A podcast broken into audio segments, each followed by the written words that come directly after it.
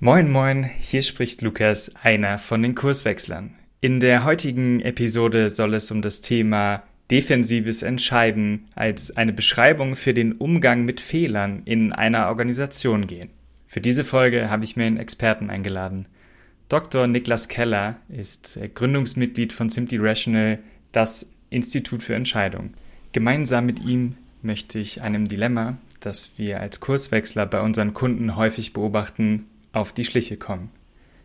Gerade bei wichtigen Entscheidungen wird nicht immer die vermeintlich beste Option im Sinne der Organisation getroffen, sondern die, bei der man dem größten Ärger aus dem Weg geht. Dass dieser Weg der größtmöglichen Absicherung ein Problem für Organisationen darstellt, liegt auf der Hand.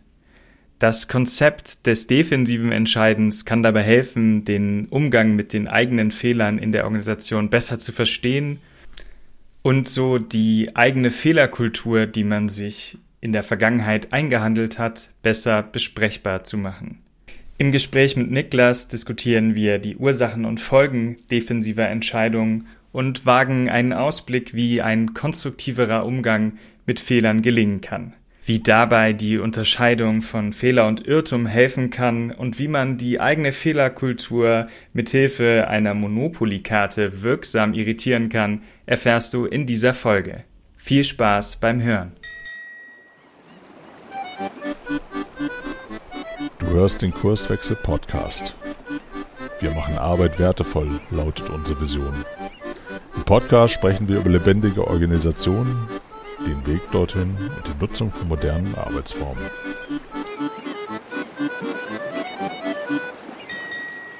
Moin, moin, hier ist Lukas von den Kurswechslern. Heute soll es um das Thema Cover Your Ass Entscheidungen, also Entscheidungen, die eher auf Absichern zielen.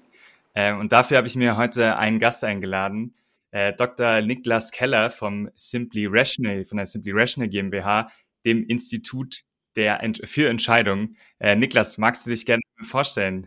Ja, sehr gerne. Ähm, wie gesagt, Niklas Keller mein Name. Äh, ich bin vom Hintergrund her Organisationspsychologe und äh, Verhaltensforscher und vor allen Dingen Entscheidungsforscher. Ähm, und das ist auch das, was wir bei Simply Rational machen. Wir sind eine Ausgründung aus dem Max-Planck-Institut für Bildungsforschung. Äh, da habe ich auch meinen Doktor gemacht äh, zum Thema dann Schießentscheidungen an Checkpoints in Afghanistan. Ähm, das, da ist dann auch relativ viel defensives Entscheiden, wie du dir sicher vorstellen kannst. Ähm, und äh, genau, wir haben dann aus dem Max-Planck-Institut für Bildungsforschung ausgegründet mit dem Ziel, äh, die Forschung, die wir dort äh, gemacht haben und vor allen Dingen die Professor Gerd Gigerenzer als Max-Planck-Direktor dort maßgeblich äh, äh, ver, äh, vorangetrieben hat, äh, quasi in die Praxis zu bringen. Ähm, und unser Motto ist Empowering People to Make Better Decisions. Da kann man vielleicht schon dran erkennen, also Menschen befähigen, bessere Entscheidungen zu treffen, was so ein bisschen von dem klassischen Ansatz der, äh, äh, der Entscheidungsforschung oder der Verhaltensökonomie vor allen Dingen ein bisschen abweicht, die ja vor allen Dingen dadurch geprägt ist, dass Menschen eigentlich Biases haben und schlechte Entscheidungen treffen und die sollte man vermeiden. Äh, also wir versuchen nicht nur schlechte Entscheidungen zu vermeiden, sondern auch wirklich äh, bessere Entscheidungen herbeizuführen und Leute entscheidungskompetent zu machen, sozusagen. Ja, Bessere Entscheidung ist ein gutes Stichwort. Ähm, ich habe bei euch gesehen, dass ihr eine Studie auch mal gemacht habt, ähm, wo ihr herausgefunden habt, dass eigentlich 25 Prozent der wichtigsten Entscheidungen äh, innerhalb eines Jahres in, in Organisationen eher defensiv getroffen werden. Ähm, also nicht, vielleicht nicht die beste Option. Magst du kurz mal sagen, was versteht ihr unter defensiven Entscheiden? Was ist damit ja, gemeint? Sehr gerne. Also ich würde erstmal die Definition geben und dann würde ich auch noch mal vielleicht ein paar Details zu dieser Studie erläutern. Ähm, die Definition ist, wenn man eine Option A hat, die mit gewissen Risiken äh, verbunden ist für einen persönlich, ähm, aber die eigentlich, von der man eigentlich der Meinung ist, dass sie im besten Sinne der Organisation ist. Aber und es gibt eine Option B, die ist äh, mit weniger Risiken für einen persönlich behaftet. Das heißt, dass die Absicherungsvariante ist aber auch weniger gut für die Organisation. Ähm, das heißt, ich wähle hier Option B, obwohl ich weiß, dass das die suboptimale Entscheidung für die Organisation ist, einfach um mich alleine, mich persönlich abzusichern. Das ist auch nochmal wichtig, dass das ein Konstrukt ist, was auf der persönlichen Ebene sozusagen erfasst wird. Das heißt, ich will hier nicht irgendwie mein Team schützen oder ich will nicht meine Organisation vor anderen Organisationen, sondern es wirklich, ich versuche, mich persönlich abzusichern und handle dann suboptimal im Sinne meiner Organisation. Ja. Ähm, also das ist, glaube ich, ein wichtiger Punkt. Und was du gerade eben sagtest ähm, mit diesen 25 Prozent, das war eine, wir haben diese Erhebung, also wir fragen immer ähm, von den zehn wichtigsten Entscheidungen der letzten zwölf Monate, wie viele davon waren defensiv? Und da kriegen wir im Schnitt Werte von zwischen 25 Prozent, was du gerade sagtest, und bis hoch zu 55 Prozent der Entscheidungen. Ja? Und vor allen Dingen kriegen wir ein bisschen höhere, ähm, höhere Werte und das ist relativ typisch, äh, wenn wir nicht nach dem eigenen Entscheidungsverhalten fragen, sondern nach dem Verhalten der Kolleginnen und Kollegen. Ne? Ähm, und dann fragt man halt, wie schaut es denn bei Ihren Kolleginnen und Kollegen aus? Was denken Sie bei den zehn wichtigsten Entscheidungen der letzten zwölf Monate? Wie viele davon waren defensiv? Und das ist eine ganz typische Antworttendenz bei sozial erwünschten Antwortverhalten, äh, ne? weil natürlich ne, alle anderen machen immer mehr defensives Entscheiden als ich selber. Äh, und tatsächlich ist das die robustere Art, das zu tracken. Ähm, so, sozial erwünschte Antworttendenzen sollte man lieber fragen nach dem sozialen Umfeld, was, was da die Häufigkeit ist. Das hat man zum Beispiel auch gemacht oder einige der wenigen ähm, Polls, also repräsentativen Umfragen, ähm, vor der US-amerikanischen Präsidentschaftswahl, Hillary gegen Trump, haben halt auch nicht gefragt nach dem eigenen Wahlverhalten, sondern gefragt nach dem Wahlverhalten des sozialen Umfeldes. Und das waren die wenigen Polls, die das auch äh, vorhergesagt haben, dass Trump gewinnen würde, weil alle haben gesagt, ja, alle wählen Trump, nur ich nicht. Genau. Und genauso ist es, wenn wir in Organisationen diese Erhebung durchführen. Wir fragen einmal nach dem eigenen defensiven Verhalten aber wir fragen dann halt auch äh, explizit nach dem defensiven Verhalten im, im, Team oder bei den Kolleginnen und Kollegen und dann sehen wir immer sehr, also höhere Werte. Äh, und natürlich, wenn man jetzt in eine Organisation geht und man hat eine Rücklaufquote von 80 Prozent der Belegschaft irgendwie, also so, weiß ich nicht, 800 von 1000 Leuten beantworten die Frage über die Kolleginnen halt, ne, dann klar, dann ist, also es kann ja nicht bei 800 von 1000 Leuten können ja nicht immer nur die anderen, die, also rein statistisch hat man da natürlich dann auch dann sozusagen den wahren Wert eher erfasst. Ähm, und wenn wir das fragen, dann haben wir halt eher so eine Spannbreite zwischen 35 und 55 Prozent der mhm. Entscheidungen werden defensiv getroffen. Ja. Das heißt, ähm, trotz aller ja, Unschärfe oder Grauzonen, die es wahrscheinlich da gibt, ähm, stellt ihr fest, dass es in Organisationen bewusste Entscheidungen gibt von Menschen, die nicht die beste Option wählen, obwohl sie ihnen bekannt ist. Verstehe ich das richtig? Und das ist dann defensives Entscheiden.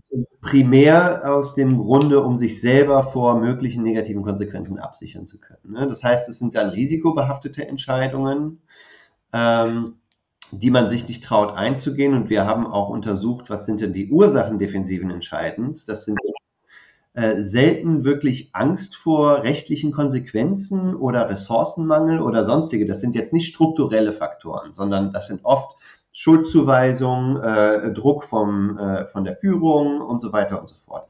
Ähm, und das sind organisationskulturelle Gründe. Ja? Das heißt, hier, ne, man kennt ja auch den, den Spruch vielleicht, äh, Culture eats Strategy for Breakfast. Also die, die Organisationskultur hat hier einen maßgeblichen Einfluss darauf, ähm, wie man halt äh, hier diese, wie, ob und, und inwiefern sich diese, sage ich jetzt mal, organisationskulturelle äh, äh, Entscheidungspathologie ähm, äußert, an den, an den Tag legt, ja. Genau. Das heißt, also lass uns gerne da gleich nochmal tiefer reingehen, was das bedeutet eigentlich für die Kultur. Äh, und hast es schon am Anfang gesagt, vielleicht kriegen wir da ein ganz gutes, äh, eine ganz gute beidseitige Beleuchtung. Wir gucken ja auch gerne auf Kultur und, und schauen, wie das funktioniert. Aber wenn wir uns die, die Ursachen anschauen, dann ist es also Risikoaversion, also man scheut sozusagen die Schuldzuweisung. Es ist nicht unbedingt das Bewusstsein, dass gravierende Folgen für das Unternehmen, für die Organisation entstehen, sondern es geht eher darum, die Absicherung erfolgt primär nach innen gerichtet oder auch nach außen. Genau, also ich würde gar nicht sagen, gut, kommt darauf an, wie man Risikoaversion jetzt sieht in dem Kontext. Eine Risikoaversion klassisch in der Psychologie ist halt auch wieder sowas, sowas Individualpsychologisches, ne? Und, und ähm, unser, unser Ansatz, äh, der wird auch ökologische Rationalität genannt, also an einer Umwelt ausgerichtete Rationalität. Es gibt keine Universalrationalität, sondern Menschen sind im Grunde genommen relativ gut an ihre Entscheidungsumwelt angepasst. Ich habe das tatsächlich auch ähm, meiner, äh, äh, meinem, bei meinem alten Arbeitgeber. Ich habe sechs Jahre lang an der Charité gearbeitet und habe da unter anderem die, ähm, äh, die, die Vorlesungen zu guter wissenschaftlicher Praxis gehalten und im Rahmen dieser Vorlesungen auch immer regelmäßig ähm, erhoben, äh, die Ausbreitung und Häufigkeit wissenschaftlichen Fehlverhaltens, Datenfälschen, äh, parasitäre Autorenschaft, äh, Hypothese nachher abändern, sodass sie zu den Daten passt und so weiter und so fort.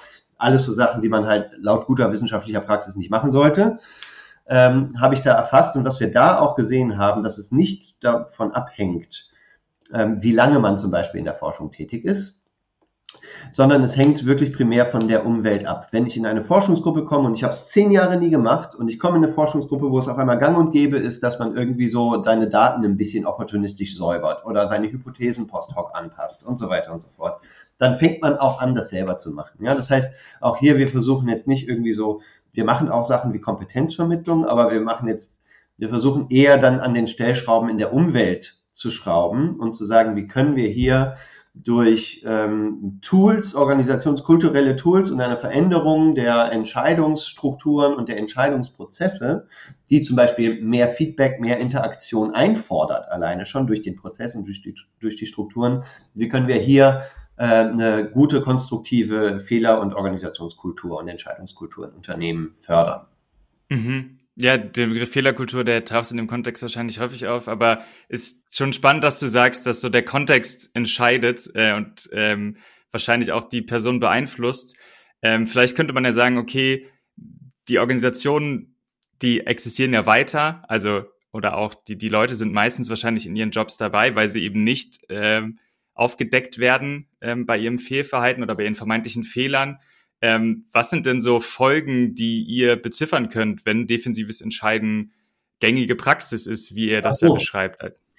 Ähm, das sind sehr unterschiedliche Situationen, wo defensives Entscheiden quasi an den Tag gelegt werden kann. Wirklich, das kommt dann, dann doch schon sehr stark wirklich auf die Entscheidungsumwelt des konkreten Teams oder des Bereiches oder der Einzelperson an. Was man vor allen Dingen, glaube ich, auch, was wichtig ist, nochmal zu verdeutlichen, ist, dass defensives Entscheiden extra Risiken für die Organisation bedeuten kann. Ja, das ist nicht so, dass es, dass es vielleicht suboptimal oder so eine, eine, man hat eine Gelegenheit verpasst oder so. Das auch auf jeden Fall. Ne? Ich denke, ein gewisses Projekt oder eine gewisse Investition wäre lohnenswert. Aber ähm, wenn die halt nach hinten losgeht, dann bin ich der Buhmann ähm, deswegen mache ich das jetzt nicht. Das heißt, ich habe hier Opportunity Costs. Ne? Also ich habe hier eine Gelegenheit verfahren. So, das ist auf jeden Fall ein klassischer Fall von defensiven Entscheidungen.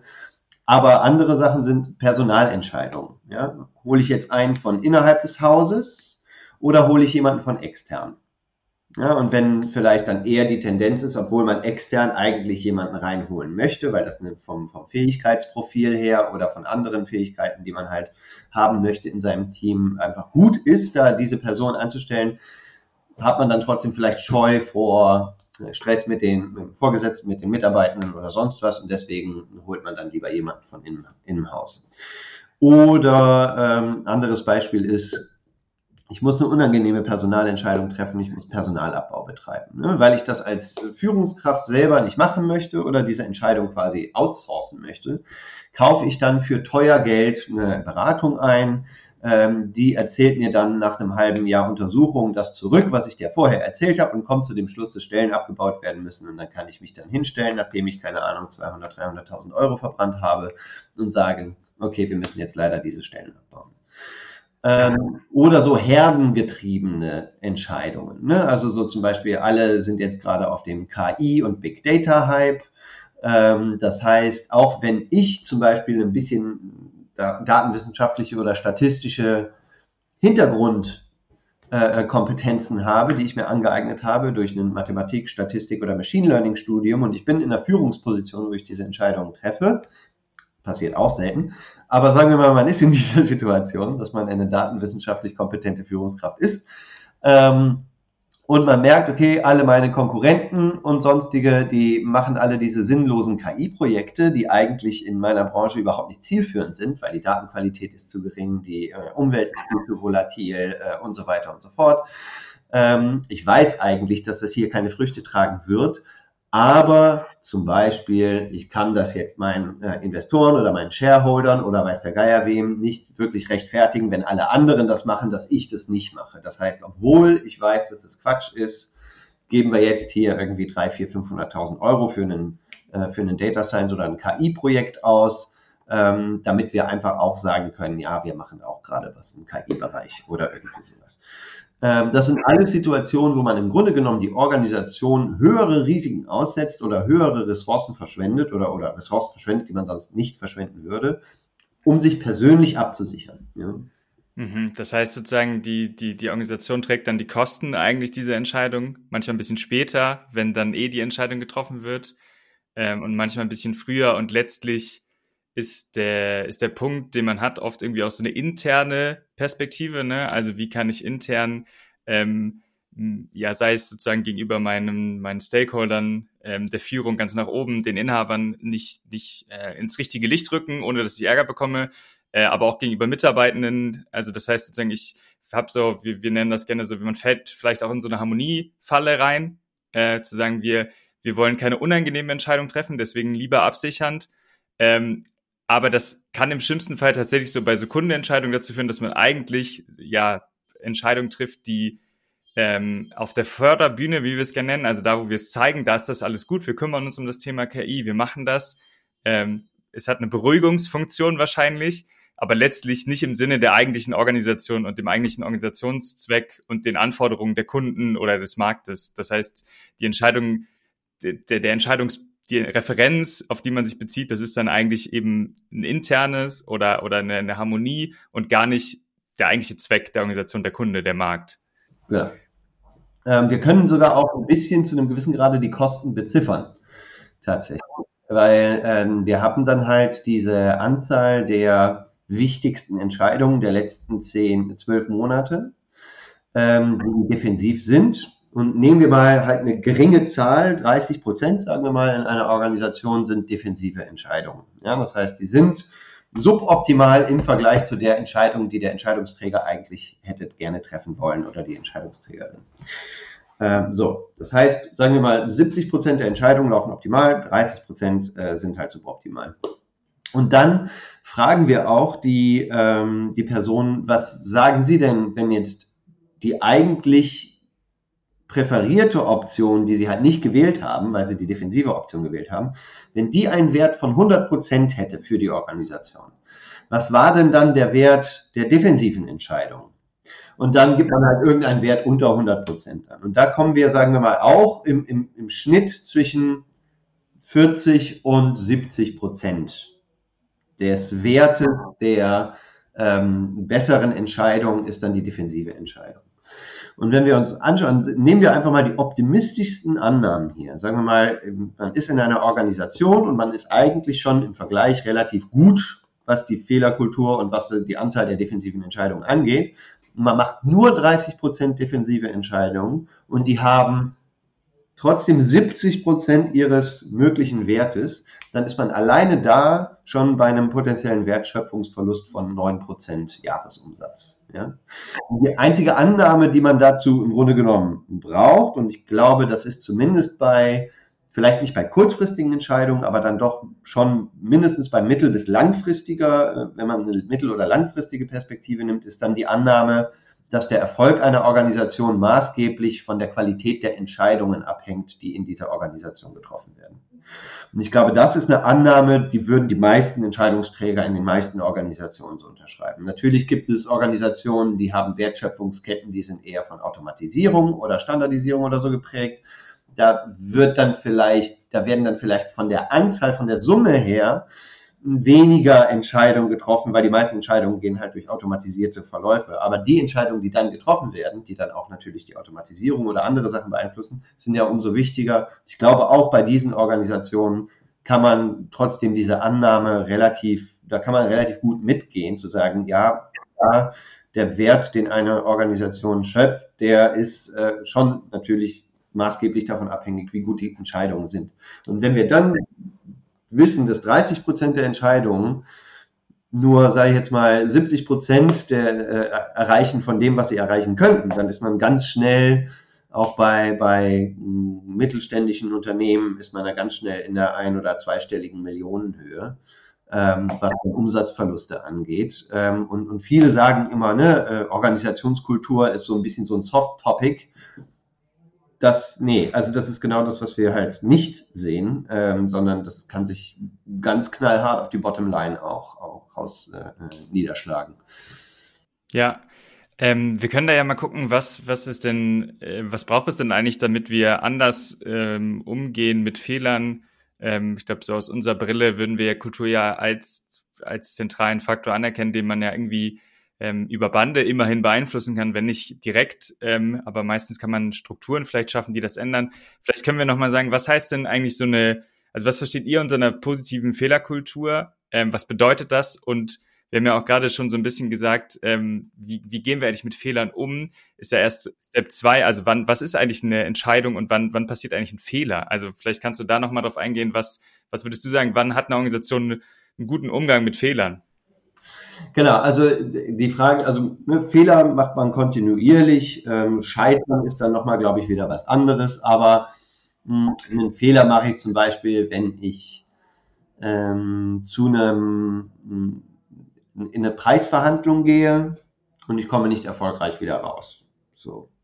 Ne? Da, dann, dann kann ich halt sagen, okay, irgendwo ist hier ein Fehler passiert, ich weiß nicht genau, wie jetzt dieser Fehler zu, zustande kam.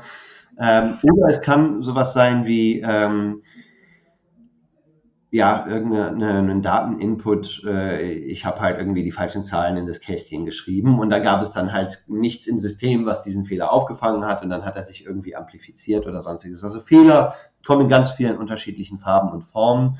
Ähm, ich persönlich, obwohl es nicht sehr weit verbreitet ist, deswegen nutzen wir auch positiv und negativ, aber ich persönlich finde eher den, den Begriff einer konstruktiven Fehlerkultur ähm, ähm, weil natürlich die Idee ist, aus dem Fehler zu lernen ne? und, und, und, und vor allen Dingen auch ähm, Mechanismen zu schaffen, wie man gut und schnell aus Fehlern lernen kann, weil in einer sich wandelnden, verändernden Welt ist das, was gestern ein Fehler war, eventuell morgen kein Fehler mehr und das, was gestern richtig war, ist eventuell morgen wieder ein Fehler. So, das heißt, es kommt gar nicht so sehr darauf an zu bestimmen, was jetzt in einem Schnappschuss X jetzt gerade hier zu Zeitpunkt hier äh, 1. Februar 2023 jetzt ein Fehler ist, weil die Definition kann sich ändern. Ja?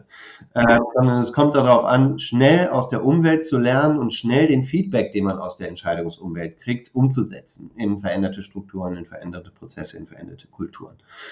Ähm, genau. Ähm, Vielleicht, also wir, wir bei uns nutzen gerne die Unterscheidung zwischen so, du hast es ganz interessant gesagt, zwischen Fehler und wir sagen dann Irrtum. Ähm, was du gerade gesagt hast, was ich spannend finde, ähm, ist so der Zeitpunkt. Ne? Also ich verlinke gerne nochmal die Folge, äh, die, die meine Kollegen gemacht haben dazu, dann können die anderen, die hören, sich das nochmal nachhören. Aber sozusagen der, zu dem Zeitpunkt, wo ich die Entscheidung treffe, äh, wenn ich einen Fehler mache, also so ein, so ein richtig, vielleicht einen destruktiven Fehler, weil ich, ähm, dann habe ich zu dem Zeitpunkt, wo ich die Entscheidung treffe, eigentlich hatte ich eigentlich das Wissen, was eine bessere Option wäre. Also eben, dann mache ich eben vielleicht defensives Entscheiden oder eine andere Form, äh, aber der Zeitpunkt, zu dem ich die Entscheidung treffe, da hätte ich eigentlich wissen können, dass die Entscheidung nicht die richtige ist oder nicht die bestmögliche. Und ein Irrtum wäre vielleicht eher das, was ich, ich wusste es zu dem Zeitpunkt nicht besser. Ich hatte nicht alle Parameter, ich hatte nicht alle Indikatoren ähm, und ich hätte es eh nicht besser wissen können. Ähm, und deswegen hab, irre ich mich, und das äh, Irren ist ja menschlich, äh, aber ähm, ich habe versucht, alle Parameter mit einzubeziehen, die ich zu dem Zeitpunkt konnte. Ähm, was, was ich da irgendwie spannend finde, ist so diese, die, wie du auch gesagt hast, die Wandel, den Wandel der Welt. Ne? Also wir, wir können irgendwie ganz viele Entscheidungen mittlerweile, glaube ich, äh, anders treffen, gerade wenn sie standardisierbar sind, also wenn sie wiederholbar sind in Prozesslogiken, äh, bei uns, wir sprechen da immer so von komplizierter und komplexer Wertschöpfung. Also ähm, wenn wir eigentlich wissen, wie ein, ein Vorgang geht ähm, und es gibt vielleicht Risiken, dann kann ich die abwägen, ähm, dann kann ich die irgendwie berechnen lassen. Ähm, für manchen ist das äh, unvorstellbar, aber ähm, ich im Studium habe das auch ein bisschen irgendwie gelernt. Dann macht man eine sehr komplexe Nutzwertanalyse und schreibt alle möglichen Parameter auf. Und dann kann eigentlich äh, heute eine KI, kann das ja theoretisch in bestimmten Bereichen eine Entscheidung treffen. Äh, auf der anderen Seite haben wir ja auch Entscheidungen, wie du es gerade gesagt hast, die vielleicht eher so einen unternehmerischen Charakter haben, wo ich eben gar nicht weiß, also das ist keine, das ist eine einmalige Entscheidung, da geht es irgendwie um eine strategische Ausrichtung. Ähm, und da bin ich ja sehr ungewiss, ob das, ob das funktioniert. Ähm, kannst du oder habt ihr, wenn, wenn ihr euch euren, eure Projekte anschaut oder auch vielleicht die Forschung, gibt es da Unterschiede? Also haben wir eine, eine höhere Scheu zu sozusagen, ich sag mal, ähm, ja, nicht offensiveren Entscheidungen im Kontext, wenn es um, um Ungewissheit geht, also wenn wir eigentlich gar nicht wissen, worum es geht im, und eher in so einem komplexen Welt sind, ist da die Bereitschaft, ja, eigentlich quasi mehr ins Risiko zu gehen, höher bei EntscheiderInnen? Ähm, da habe ich tatsächlich keine Daten oder keine Informationen zu, weil wir, wie gesagt, meistens uns die Entscheidungsumwelt anschauen und die Entscheidungsstrukturen und so. Und ähm, in den meisten Fällen, weil wir halt davon ausgehen, dass Menschen relativ adaptiv sind und sich gut an neue Situationen anpassen können, gehen wir immer davon aus und sehen das auch in, in tatsächlich den Interventionen, die wir in Organisationen durchführen, dass Menschen sich sehr gut an neue Strukturen und neue Umgebungen anpassen. Ja, Aber, vielleicht kannst du äh, ja, vielleicht kannst du das mal beschreiben. Also was wäre, ist so eine Intervention, also wie, wie verändert man sozusagen die Entscheidungsumwelt, äh, den Kontext, damit andere ja. Entscheidungen getroffen werden? Was, was, also was ein, tatsächlich, also im, ganz generell muss man sagen, dass wie ähm, eine schlechte Fehlerkultur entstanden ist oder wie sie sich in der Realität ausdrückt oder äh, was die genau darunter liegenden Dynamiken sind, ist tatsächlich für die unterschiedlichen Organisationen, unterschiedliche Branchen und auch unterschiedliche Teams sehr unterschiedlich. Wir wissen aus unseren äh, Erhebungen, wir haben schon viele Erhebungen zu defensiven Entscheidungen gemacht in kleinen und mittelständischen Unternehmen bis hin zu DAX 30 Unternehmen, bis hin zu globalen Playern, also große pharmazeutische Unternehmen oder äh, äh, große Maschinenkonstrukts- äh, äh, oder industrielle Unternehmen ähm, und auch familiengeführte versus äh, börsennotierte und sonstige. Also wir haben eine relativ große Bandbreite. Ähm, da haben wir tatsächlich erstmal gesehen, ganz grundsätzlich gibt es einen Unterschied zwischen äh, familiengeführten Unternehmen, die haben meistens weniger defensives Entscheiden als zum Beispiel börsennotierte Unternehmen. Äh, ansonsten gibt es eigentlich, was die Größe angeht und auch die Branche, keine großen Unterschiede in der Ausprägung defensiver Entscheidungen. Was wir ebenfalls finden, ist, dass defensive Entscheidungstendenzen immer ähm, hoch damit einhergehen, wie die Fehlerkultur ist und wie die psychologische Sicherheit ist. Und das sind beides Sachen, die haben wir schon quasi so als Wort, als Begriffe in den Mund genommen. Ähm, da stehen tatsächlich organisationswissenschaftliche Konstrukte dahinter, die werden abgefragt, ähm, die wurden entwickelt, so dass sie auch trennscharf und äh, messgenau sind, quasi mit anderen Konstrukten, dass man jetzt nicht sagt, okay, die Hälfte von dem, was Fehlerkultur misst, ist auch psychologische Sicherheit, sondern das sind dann auch wirklich, äh, äh, wurde dann testtheoretisch und auch in Validierungsstudien wurden diese unterschiedlichen Sachen dann auch differenziert. Und Fehlerkultur ist ganz grundsätzlich ein Umgang mit Fehlern, ein konstruktiver Umgang mit Fehlern, äh, die Kommunikation von Fehlern auch. Ich finde zwei Fragen, die sind eigentlich immer so ganz gute Proxys, ist, was ist der Fehler, den Sie im letzten Jahr gemacht haben, aus dem Sie am meisten gelernt haben, wenn man das so eine Gruppe von acht bis zehn EntscheiderInnen äh, fragt und dann kommt da nichts zurück, dann muss man sich schon wundern. Äh, und der andere, und das ist wirklich der Mehrwert, glaube ich, den auch eine konstruktive Fehlerkultur hat, ist, was ist denn der Fehler, der in Ihrer Organisation im letzten Jahr begangen worden ist, von dem Sie froh waren, dass Sie ihn selber nicht machen mussten, sondern den hat jemand anders gemacht und Sie haben von diesem Wissen profitiert. So. Da kommt ganz selten irgendwas zurück. Das heißt, wir, wir sind ganz oft in Organisationen unterwegs, wo nicht, wo man nicht voneinander lernen kann, weil, die, weil, weil das Lehrgeld Geld wird immer neu bezahlt, ähm, da wir nicht offen bereit sind, über diese Fehler zu sprechen. Und das ist einmal so die Fehlerkultur. Und dann auch noch ein Konstrukt, was sehr stark auf die Ausprägung defensiver Entscheidungen, also ob es viel oder wenige defensive Entscheidungen sind, äh, ein anderes Konstrukt, was da sehr stark darauf einzahlt, ist die sogenannte psychologische Sicherheit. Das ist tatsächlich ein Konstrukt, das ist eher auf der Teamebene. Das heißt, in meinem ganz konkreten Team, in mein, unter den Mitarbeitern, mit denen ich unterwegs bin, oder auch meine jetzt direkte Führungskraft, ähm, wie sehr kann ich hier auch Kritik äußern? Ähm, wie sehr kann ich äh, seltsame Meinungen äußern? Wie sehr kann ich vielleicht auch ne, meine Persönlichkeitsstruktur, äh, auch wenn sie ein bisschen aus dem Rahmen fällt, ausleben oder so, ohne dass ich jetzt ähm, äh, äh, das Risiko habe, dass äh, einer von meinen Kolleginnen und Kollegen jetzt das Messer zückt irgendwie und mir in die offene Flanke sticht, weil er, weil sie nicht selber weiterkommen will oder irgendwas. Und das ist psychologische Sicherheit. Das wird in vielen Fällen auch mediiert von einem dritten Konstrukt. Das nennt man Empowering Leadership, also befähigender Führungsstil. Ja, also das heißt, wenn ich eine Führungskraft bin, die zwar quasi ein, ein, gemeinsames Verständnis der derzeitigen Situation und auch des Ziels vorhergibt, aber nicht, wie ich denn dahin kommen soll, sondern der Weg zum Ziel, den da befähige ich dann meine, äh, meine Mitarbeitenden, meine Mitarbeiter und Mitarbeiterinnen, diesen Weg selber zu gehen und selber zu finden und ich stehe dann sozusagen unterstützend äh, zur Seite als Führungskraft. Das ist auch ein weiteres Konstrukt, was ich im Grunde genommen positiv auf die anderen beiden auswirkt und dadurch einen positiven Effekt auf die Ausprägung defensiver Entscheidungen hat. Also wenn ich in einem Team bin mit einer befähigenden Führung, mit einem befähigenden Führungsstil, ähm, dann habe ich auch, dann hat das automatisch positiven Einfluss auf die psychologische Sicherheit und auch auf den Umgang mit Fehlern, der in diesem Team gelebt wird. Und dann wirkt sich das wiederum positiv darauf aus, dass ich weniger defensive Entscheidungen treffe. Das ist so das, was ich jetzt, glaube ich, mal ganz grob äh, über die Organisation, unabhängig jetzt der Branche, unabhängig der Größe oder so, was wir immer wieder wiederfinden. Ja. ja.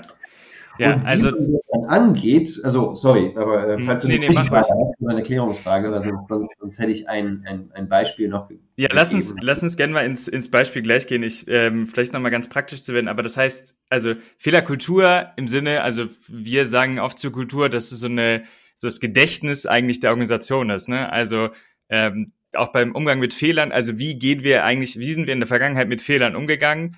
Ähm, was ist das Ziel davon? Und das, was du ja implizit sagst, ist, dass eigentlich in vielen Organisationen so der Glaubenssatz herrscht, bei uns erstens äh, macht man keine Fehler und zweitens redet man nicht drüber. Also das ist so, glaube ich, die, die Prämisse, die wahrscheinlich immer da ist. Also wir reden nicht über die Fehler, die wir machen oder wir sehen sie nicht als, als Lernmöglichkeit. Aber das ist sozusagen im Gedächtnis der Organisation eingebrannt oft. Äh, und deswegen da auszubrechen ist ja auch für das Individuum super schwierig. Also deswegen ähm, finde ich sehr spannend, dass du den zweiten Aspekt daneben stellst, dass du eigentlich die erstmal so eine psychologische Sicherheit brauchst, um andere Erfahrungen machen zu können. Also quasi, du müsst, wir müssten ja eigentlich, also wir erleben das auch, oder also man müsste eigentlich die Organisation irritieren und sagen, ihr könnt auch anders mit Fehlern umgehen.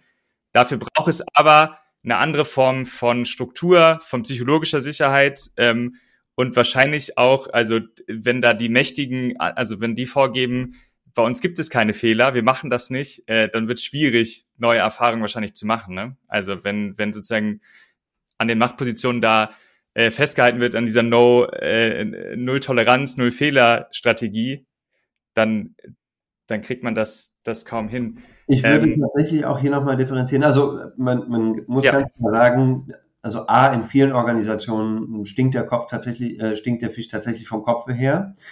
Ähm, das heißt, wenn man Interventionen hier ähm, fahren möchte, dann muss man auch auf jeden Fall die Führungskräfte an Bord haben. Ja, ja die ja die wichtigsten Entscheider sind, ne? Also ja, die wahrscheinlich ähm, die, die aber es gibt auch, also es ist nicht nur Top-Down. Fehlerkultur braucht auch auf jeden Fall Bottom-up-Ansätze.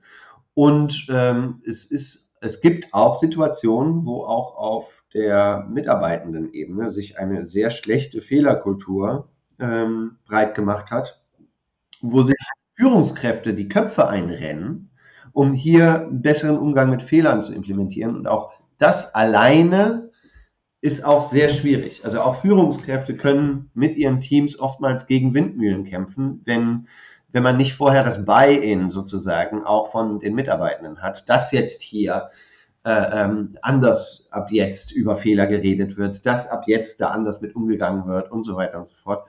Weil, wie gesagt, so Sachen wie psychologische Sicherheit, die spielen sich auch innerhalb der Teams ab. Das ist dann nicht unbedingt eine Interaktion mit der Führungskraft. Kann der Führungskraft versuchen, positiv darauf einzuwirken, aber zu diesem Tango braucht man wirklich beide. Ja, ähm, also nicht nur die Führungskräfte, sondern auch die, die Mitarbeitenden. Und, ähm, und deswegen ist es wichtig, auch in der Untersuchung und in diesem Anleiern von solchen Projekten ähm, direkt von vornherein auch klar zu machen, dass das für die Mitarbeitenden ist, für den, äh, ähm, für den Betrieb sozusagen, ja, und dass man hier auch, dass man auch ganz klar aufzeigt, das ist die Roadmap von diesem Projekt. Da und da an diesen Punkten ist uns unsere Meinung wichtig. Da gehen wir in Co-Creation-Prozesse direkt mit euch, mit den Teams rein und wir entwickeln mit euch Lösungen. Ja? Wo wir wieder bei diesem, bei, beim Lösungsthema wären, ähm, weil ich, ich werde jetzt gleich mal so eine, eine Standardlösung, sage ich jetzt mal, vorgestellt. Wir wissen auch, dass sie in sehr vielen Organisationen gut funktioniert, Klammer auf hat, Klammer zu. Ähm, und äh, aber ab, unabhängig dessen ist es so, dass die zielgenauesten und passgenauesten Interventionen mit und in den betroffenen Organisationen und Mitarbeitenden entwickelt werden. Genau. Ja, ja. also das hast du ja vorhin schon gesagt, das erleben wir auch in den Projekten, dass der Kontext variiert und deswegen wahrscheinlich Rahmenbedingungen geschaffen werden, die für den Kontext passen. Was ich aber ganz spannend finde, dass es nochmal Volps ist eigentlich, man braucht ja schon so ein organisationales Verständnis davon, dass wir jetzt eigentlich einen anderen Umgang mit Fehlern brauchen. Ne? Also wir haben es vorhin nur so kurz angerissen. Wir in einer Welt, in Märkten, die dynamischer und komplexer werden, brauchen wir eigentlich ähm, einen anderen Lernprozess und wir müssen uns irren, wir müssen mehr experimentieren, wir müssen wahrscheinlich andere Dinge machen. Das geht nicht für alle gleich und nicht für alle Bereiche einer Organisation, aber in vielen Bereichen schon. Und das heißt sozusagen, Fehler machen gehört eigentlich zum Teil des Daily Business. Also wir brauchen es eigentlich und das heißt, wir haben uns vielleicht, oder viele Organisationen haben sich dann eine destruktive Fehlerkultur eingehandelt in der Vergangenheit, weil vielleicht auch die Märkte stabiler waren und es war nicht so schlimm, wenn man Fehler gemacht hat und nicht über sie gesprochen hat und daraus gelernt hat. Und heute sind wir eigentlich an einem Punkt, wo das für Organisationen, äh, gerade wenn man im Markt unterwegs ist, total zentral ist, anders damit umzugehen, weil wenn man selber nicht aus den Fehlern lernt, dann macht das der Wettbewerber oder dann gibt's andere Bereiche. Also der Druck, ähm, auf die Organisation an sich steigt und dieses gemeinsame Verständnis von wir brauchen das, um weiterhin die Anforderungen, die Probleme, die vom Markt kommen, gelöst zu bekommen, müssen wir anders mit Fehlern umgehen und darüber sprechen. Äh, und lass uns gerne mal in, in so ein Beispiel reingehen oder in so ein äh, ja in so einen groben Prozess, wenn du magst, ähm, wie, wie kann das aussehen? Wie schafft man sozusagen eine andere, ja, weiß nicht, Lernerfahrung, um eine, um eine Fehlerkultur positiv zu irritieren? Ja, also äh, ich würde würd ganz gerne noch einen sehr wichtigen Punkt aufgreifen, den du gerade genannt hast. Auch diese Differenzierung zwischen stabile Welt, kalkulierbare Welt und äh, nicht kalkulierbare Ungewissheit. Ja? Und, und ähm, natürlich, wenn ich in einer Situation bin, in der die Welt relativ stabil ist, zum Beispiel ich arbeite am Fließband. So, ich habe einen strukturierten Ablauf, ja. Ich soll hier eine gewisse Anzahl von prozeduralen Schritten durchlaufen und idealerweise immer so gleich wie möglich, beziehungsweise vielleicht mit unterschiedlichen Abwandlungen so ähm, für unterschiedliche Modelle, Automodelle, die, die dann hier durch in dieser Fabrik gebaut werden sollen oder irgendwie sowas. Dann will ich ja jetzt nicht irgendwie eine super tolle Fehlerkultur, wo Leute alle total frei sind zu experimentieren und dann irgendwie da, da, da. Nee, da habe ich eine standardisierte Umwelt und wenn ich eine standardisierte, stabile Umwelt habe, dann ist mein Hauptwertschöpfungstreiber durch Effizienzgewinne. Ja. Das heißt, hier, wenn ich hier äh, äh, Fehler produziere sozusagen, dann sind es vermeidbare Fehler gewesen, weil es ist ja eine strukturierte, strukturierte Welt. Ähm, und dann verliere ich an Effizienz gegenüber meinem Wettbewerb zum Beispiel. Ja. Je mehr ich mich allerdings in Richtung nicht kalkulierbare Unsicherheit bewege, und je mehr Dynamik ich habe, also dann bin ich dann halt nicht mehr am Fließband, sondern ich mache zum Beispiel Quality Control. Auch da habe ich noch eine relativ gute Quantifizierung, also Quantifizierungsmöglichkeiten. Sagen wir mal, von den eine Million Felgen, die ich im Jahr einbaue, sind 100 nicht perfekt austariert dann habe ich halt Informationen darüber, die das System sozusagen generiert hat und dann kann ich dann hier wieder im System auf Fehlersuche gehen. Okay, 80 von diesen 100 Felgen kommen, weil hier dieser Fehler in dem System ist, in der, in der Prozesskette. So. Okay, dann gehe ich eine Stufe höher und dann sind wir, sage ich jetzt mal, bei, bei Lieferketten. Ja, okay. Und dann haben wir dann spätestens bei Corona haben wir gemerkt, dass da doch schon ein ordentlicher Klopper Unsicherheit mit dabei ist. Ähm, und dass uns zum Beispiel dieses Just-in-Time-Production ist uns da relativ um die Ohren geflogen. Ne? ähm, weil wir halt gedacht haben, okay, das ist genauso stabil und genauso kalkulierbar wie der Stuff, der innerhalb der Fabrikwände abläuft. Aber der läuft halt nicht innerhalb der Fabrikwände ab, sondern der läuft irgendwo draußen in der Welt ab, wo wir uns eigentlich wundern können, dass wir über so viele Jahre so effiziente und gut austarierte globale Lieferketten hatten, dass man überhaupt gedacht hat, okay, da kommen die Teile aus der Uckermark und die kommen aus Bangladesch und die kommen aus China und die kommen aus Brasilien. Ähm, und die kommen alle zum selben Zeitpunkt hier an, sodass ich die direkt verbaue und ich kann mir das Lager sparen. Also das ist eigentlich schon mal ne, totaler Wahnsinn, dass, dass das überhaupt so lange funktioniert hat, wie es funktioniert hat. So.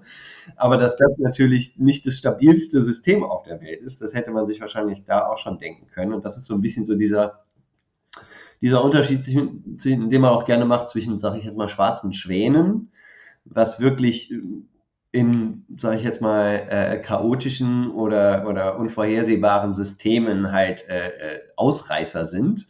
Und grauen Elefanten oder graue Nashörner nennt man sie, glaube ich. Das sind dann die Dinger, die eigentlich die ganze Zeit irgendwie im Zimmer rumstehen, aber weil es, weil es unangenehm ist, schaut die sich keiner an. Und dann nachher sagen sie alle, wie?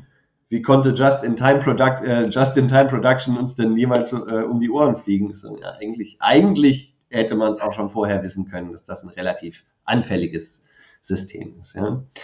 Ähm, und wenn ich dann noch eine Ebene höher gehe und dann sage strategische Entscheidungen, äh, ist es jetzt Wasserstoff oder ist es äh, Elektromobilität oder äh, der Verbrennermotor dann doch und wenn ja, wie lange noch und so weiter und so fort, dann bin ich natürlich in einer Situation, wo ich sehr hohe, nicht kalkulierbare Unsicherheit habe kann ich Sachen machen wie Szenario Planning. Ne? Ich kann unterschiedliche Szenarien mir ausmalen. Ich sollte aber tunlichst keine Wahrscheinlichkeiten dann auf diese Szenarien drauf tun, weil dann tue ich wieder so, als ob ich irgendwas quantifizieren könnte, was ich eigentlich nicht quantifizieren kann. Sondern Szenario Planning ist im Grunde genommen eigentlich dazu ausgerichtet, um mal so die Grenzen auszutesten von dem, was man denn denkt, wie die Zukunft sein könnte. Dass man schon mal so ein bisschen so ein, ein, ein, ein ja, einen Zukunftsmöglichkeitsraum aufmacht, an dem man sich dann langhangeln kann. Dann gibt es dann andere Methoden, äh, Prämortem heißt das auch, also statt einem Postmortem macht man ein Prämortem, also man stellt sich vor, das schöne Projekt, was man gerade angefangen hat, ist voll vor die Wand geklatscht und dann steht man dann halt vor dem Scherbenhaufen und dann überlegt man sich, okay, was sind denn die Gründe, was hätten denn Gründe gewesen sein können, warum dieses Projekt kläglich scheitert. Das sind alles so, ne, dann, dann versucht man kausale Zusammenhänge sozusagen durch Simulation in seinem Kopf äh, äh, herzustellen. Und dann versucht man sich so quasi durch diese Art von Simulations- und Reflexionsarbeit robuste äh, Faktoren zu identifizieren, die einen kausalen Zusammenhang zu Projekterfolg oder wirtschaftlichem Erfolg oder sonstigem Erfolg halt haben in der Zukunft. Und um das zu tun, ähm, und das ist das, was man auf jeden Fall in, in einer Welt hoher Unsicherheit machen muss, ist es wichtig, experimentieren zu können? Ist es wichtig, Sachen hinterfragen zu können? Ist es wichtig, auch dann zu kommunizieren, Annahmen zu prüfen äh, ähm, und so weiter und so fort. Ne? Und je mehr wir uns von der Welt der mh, hm, kalkulierbaren, des kalkulierbaren Risikos sozusagen in die unkalkulierbare Ungewissheit bewegen, desto wichtiger ist es auch, dass wir aus jedem einzelnen Datenpunkt, aus jeder einzelnen Entscheidung so viel rausziehen wie möglich, ähm, damit wir nämlich eine größtmögliche Chance haben, hier die Kernvariablen zu identifizieren, die zentralen Faktoren zu identifizieren, ähm, die in irgendeiner Art und Weise belastbar sind und eine gute Prognose weiterhin trotz der Instabilität und Dynamik der Umwelt erlauben und tatsächlich dann auch den Rest ignorieren. Ne? Also da, unter, unter hoher Ungewissheit gilt halt nicht das Prinzip, mehr Informationen gleich besser, sondern unter hoher Ungewissheit heißt nicht, die Informationen, die du dir heute anschaust, sind morgen noch so vernünftig. Das heißt, hier ist es wirklich super wichtig, sich seinen Entscheidungsprozess nicht mit so vielen Informationen wie möglich vollzumüllen, sage ich jetzt mal, sondern sich wirklich zu versuchen, auf die robusten Variablen zu verlassen und sich abzuschirmen gegen das Rauschen, gegen die Unsicherheit, gegen die Dynamik einer ungewissen Welt. Ja, ja ich, also, äh, wenn ich natürlich an Gerd Gigerenzer denke, dann ist natürlich was, was vielleicht im Business-Kontext nicht immer so gern gesehen ist, aber wenn man das durchspielt, diese Annahme, wenn wir sagen, wir können irgendwie robuste äh, Kriterien haben, dann dienen die ja eigentlich in einer völlig unsicheren Welt auch eher so ein bisschen zur Absicherung. Ne? Also es kommt vielleicht doch manchmal auch auf so ein Bauchgefühl an. Äh, das sagen die wenigsten. Ähm, und das kann man natürlich anfüttern, indem man sich bestimmte Dinge anschaut und vielleicht, also wie du es benannt hast, robuste Kriterien einbezieht. Aber oft geht es dann auch eher um eine, um eine situative Entscheidung, eine Intuition. Also gerade wir würden in diesem komplexen Kontext sagen, äh, da brauchst du eigentlich immer mit einer Idee. Äh, und das ist eine Entscheidung, die kommt meistens irgendwie aus einer, aus dem Bauch äh, die kann man vielleicht gar nicht so argumentieren, weil es eben gar keine robusten Daten gibt, wenn die Zukunft ungewiss ist. Ähm, also vielleicht auch an der Stelle denke ich so, dass gerade neben diesem Absichernden schon generell, ich mache immer nur die zweitbeste Option, damit ich nicht zu sehr ins Risiko gehe, glaube ich, haben auch Organisationen eine Tendenz zu sagen, ich versuche die Entscheidung auf jeden Fall so gut zu begründen, dass niemand mich verdächtigen könnte, dass das jetzt eine impulsive Bauchentscheidung war, obwohl die vielleicht besser war, weil ich es eh nicht besser wissen kann, ne? Ja, ja, also das ist das, was wir, also unter Ungewissheit ist es tatsächlich eine der, eine, hm, eine wirklich sinnvolle und äh, äh, effektive Art zu entscheiden, ist das, ähm, die informierte, strukturierte Expertenintuition. Ja? Also einen Experten an die Entscheidung ranlassen, der halt, sage ich jetzt mal, schon eine gewisse Zeit lang Erfahrungen in einem gewissen Entscheidungskontext gemacht hat. Und auch da ist der Blick auf die Umwelt wieder wichtig, weil ich kann zum Beispiel jede Woche versuchen, den Börsenmarkt vorherzusagen. Und das ist so ein volatiler, so eine volatile Entscheidungsumwelt, da werde ich nach zehn Jahren noch immer genau denselben Schluss erzählen wie an Jahr eins. So. Ähm, das heißt, hier habe ich keine gute Lernumwelt. Ja? Aber ich, idealerweise muss ich Erfahrungen machen in Situationen, wo ich Feedback kriege, sowohl über Erfolg als auch Misserfolg, idealerweise zeitnahes Feedback und idealerweise auch die Möglichkeit habe zu experimentieren, um kausale Faktoren halt zu identifizieren oder kausale Zusammenhänge zu identifizieren. Ähm, und dann, äh, sagen wir mal, dann habe ich die Experten in meiner Organisation identifiziert und dann gebe ich denen schon die ganzen Informationen. Ne? Aber dann haben die ja meistens dann trotzdem so, ha, ich habe mir das jetzt alles angeschaut. Irgendwie sieht es auf dem Papier sieht's toll aus, aber ich weiß nicht, ich habe da irgendwie so ein blödes Gefühl und ne, ne, ne.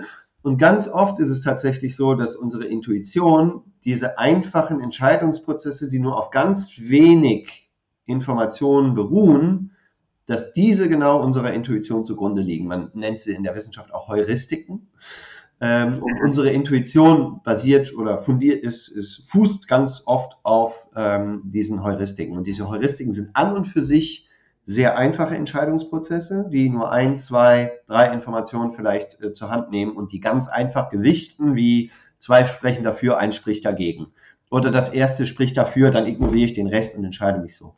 Ja, das sind ganz einfache, aber was Experten auch machen, ist, dass sie sich adaptiv entscheiden. Das heißt, sie erkennen sehr gut, wenn sich die Umwelt verändert hat, wenn Sie jetzt sagen, oh, warte mal, äh, hier ist aber irgendwas anders als Standard F, irgendwie als Schema F. Jetzt muss ich hier nochmal auf Informationssuche gehen, weil irgendwie kommt mir das hier alles nicht so koscher vor und so weiter und so fort. Das heißt, diese informierte Expertenintuition kann unter Ungewissheit ein sehr, sehr guter Ratgeber sein.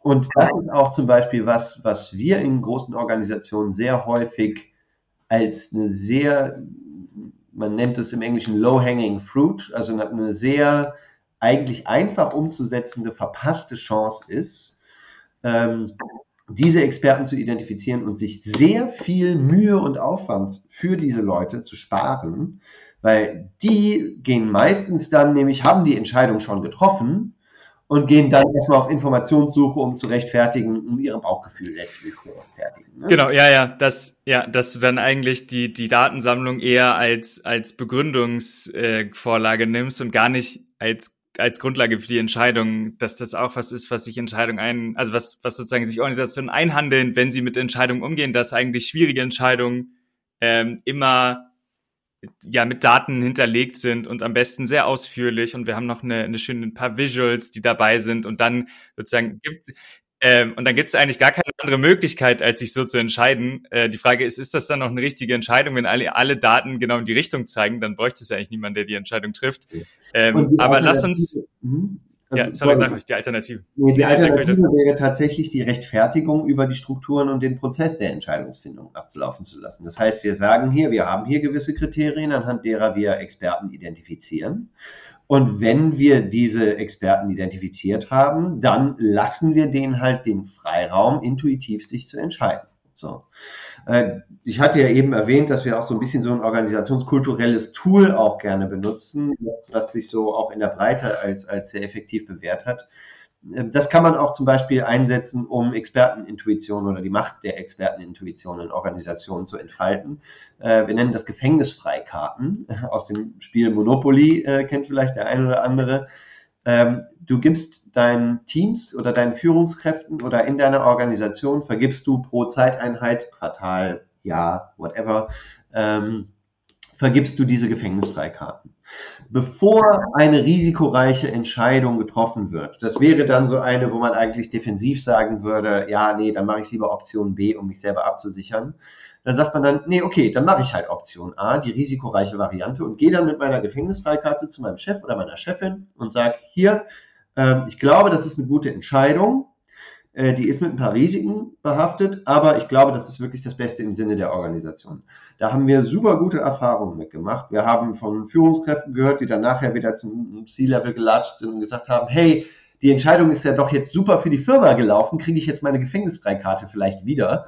Ähm, so, und äh, da entsteht ein ganz anderer Umgang mit Risiken in der Organisation. Ja? Und, und dieses Problem, you're not, you're definitely not leaving any money on the table. Ja, also das ist ja auch das Problem, was viele, weil, weil auch in äh, zum Beispiel Gehaltsverhandlungen mit, äh, äh Quatsch, Gehaltsverhandlungen, äh, Preisverhandlungen von bei, bei, bei eher unerfahrenen jüngeren Führungskräften, die halt auch mit Kunden oder, äh, oder, oder Partnerorganisationen in irgendwelche äh, Preisverhandlungen gehen müssen. Ja? Wenn die so eine Gefängnisfreikarte dabei haben, die haben sich, die tun sich oft super schwer, die Red Lines einzuhalten, zum Beispiel, die sie sich vielleicht vorher ausgedacht haben. Nee, wenn, wenn das passiert, dann machen wir den Deal nicht. Aber dann haben sie dann Angst trotzdem ohne den Deal wieder nach Hause. Dann lassen sie sich doch irgendwie über den Tisch ziehen. Oder wirklich auszureizen, den eigen, die eigene Dienstleistung oder die Produkte. Hey, ich, ich stehe dahinter. Ähm, das sind alles so Sachen, wo man diese Gefängnisfreikarten wunderbar einsetzen kann, wo wir wirklich tollen Feedback gekriegt haben, dass die Leute auch viel schneller kompetent werden, zum Beispiel in Preisverhandlungen, dass die Leute viel stärker auch anfangen, irgendwie auch auf ihr Bauchgefühl zu hören, dass man wirklich gute Projekte auf einmal umsetzen kann, die halt mit Risiken behaftet sind. Aber dann lernt man in dem Projekt auch dann viel besser diese Risiken zu managen, statt sich direkt von vornherein abschrecken zu lassen, weil man halt eine blöde Fehlerkultur in der Organisation hat.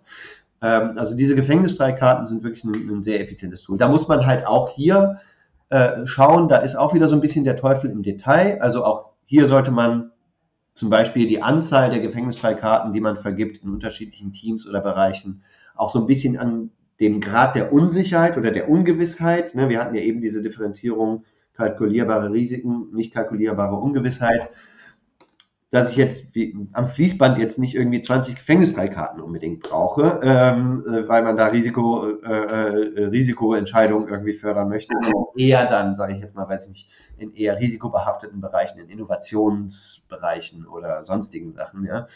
Ähm, also auch hier ist eine Anpassung dieses Tools an den Grad der Unsicherheit in der Umwelt wichtig äh, und auch die Häufigkeit, mit der man diese Karten vergibt und so weiter und so fort.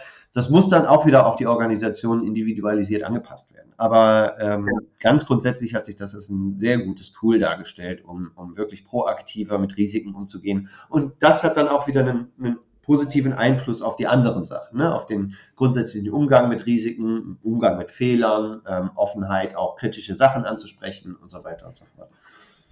Ja, ja, geniale Intervention. Ähm, und ich, also äh, einfach in die Kommunikation zu bringen, dass überhaupt das besprechbar zu machen. Ne? Also dieses Zerrissenheitsgefühl, was ja offensichtlich die Leute erleben, äh, zu sagen, ich wüsste eigentlich, was vielleicht die bessere Entscheidung ist. Ich ah, bin mir aber nicht wirklich 100% sicher.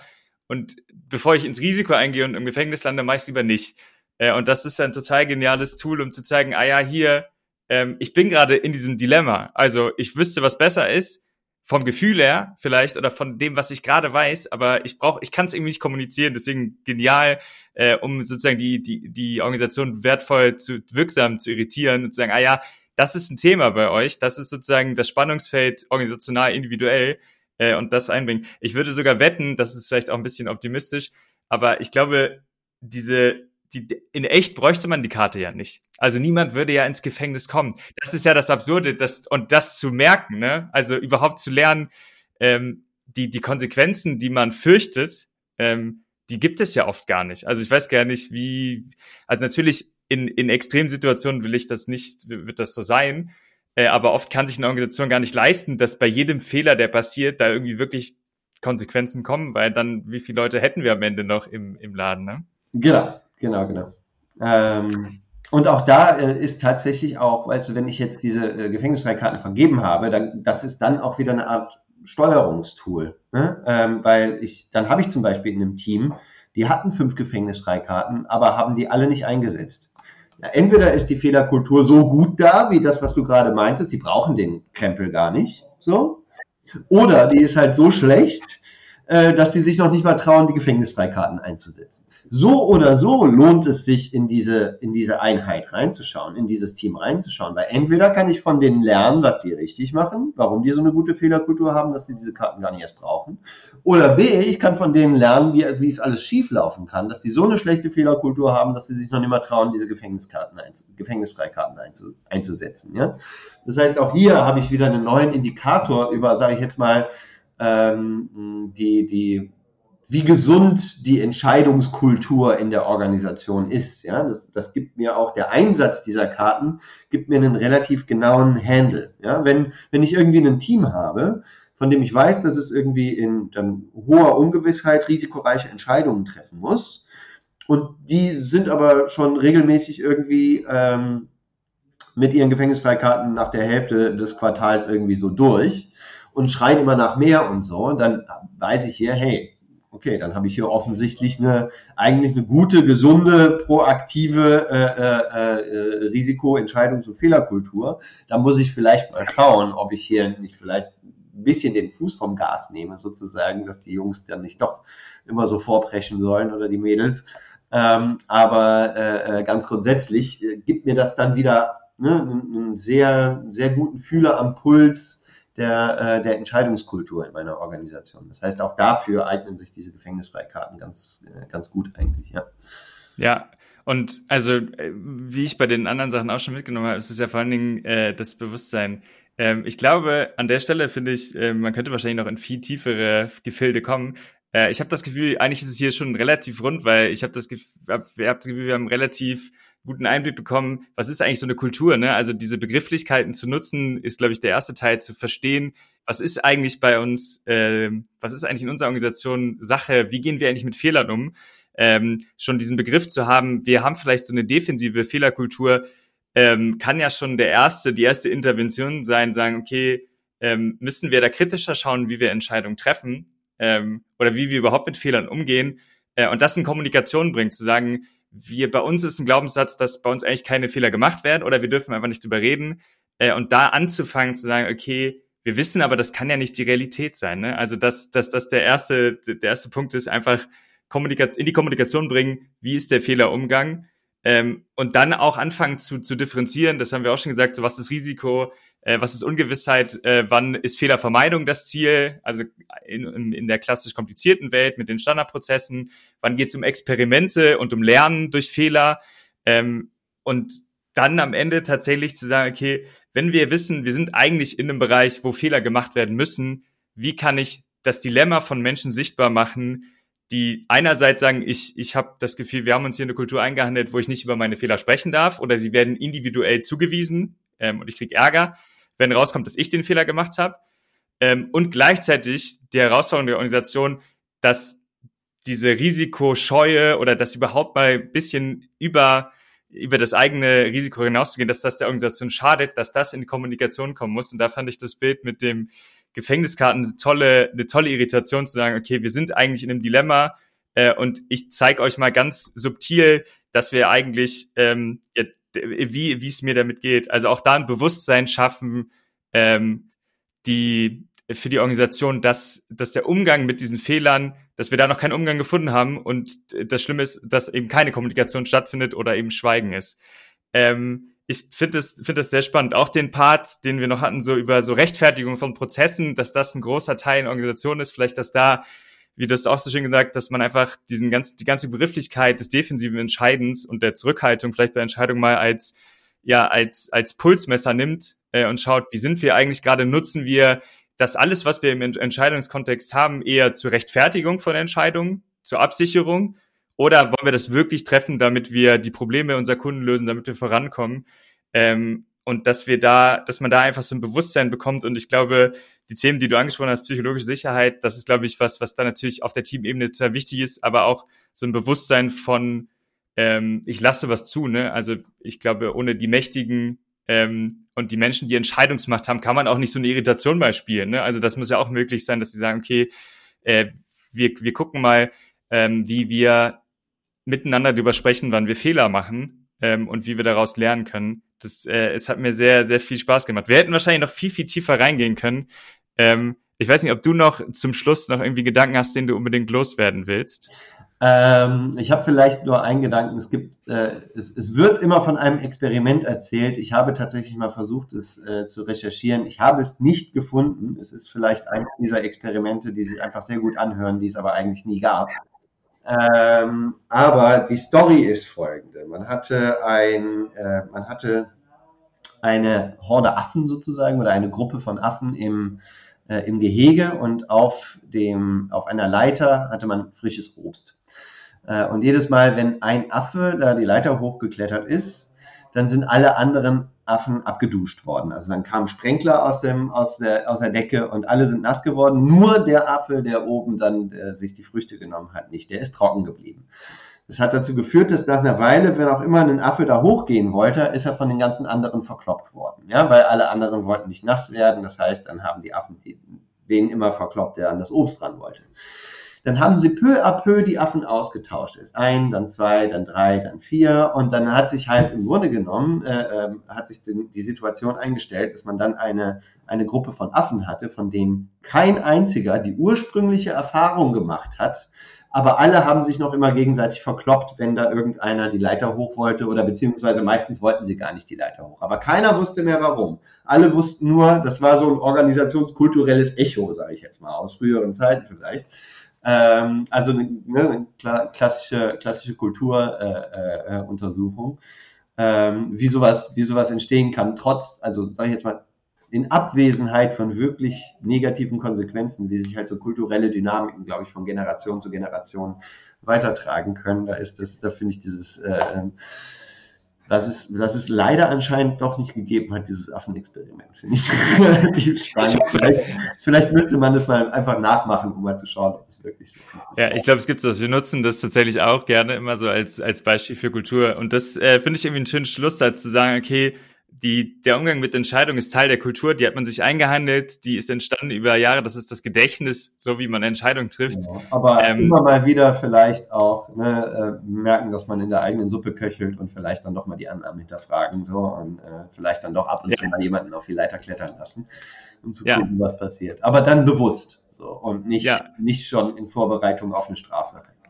Ja, und dem irgendwie Begriffe nennen. Ne? Also ich glaube, ja. damit haben wir heute, das fand ich heute sehr hilfreich, einfach zu sagen, was passiert. Ich glaube, äh, es wäre, wenn man das Experiment dann echt machen würde, gäbe es vielleicht kaum noch Affen, die sich auf die Leiter trauen, weil man eben ja. nicht äh, nicht dafür gescholten werden möchte irgendwie oder Schläge ja. bekommen möchte von den anderen Affen. Das heißt, ähm, dem einfach einen Begriff zu geben mit so einem defensiven Zugang und ein Bewusstsein zu schaffen dafür, was man für eine Kultur hat äh, und dann positive Irritationen zu setzen, ähm, das, das glaube ich, das kann man heute mitnehmen. Vielen, vielen Dank, Niklas. Es hat mir viel Spaß gemacht. Ähm, Vielen Dank für die Einladung. Ja, ebenfalls, ebenfalls. Und gerne auch nochmal für, ein andere, für ein anderes Mal. Wunderbar. Dann machen wir hier Schluss. Ich bin, ich bin gut satt. Dankeschön, Lukas. Ciao. Ciao, ciao.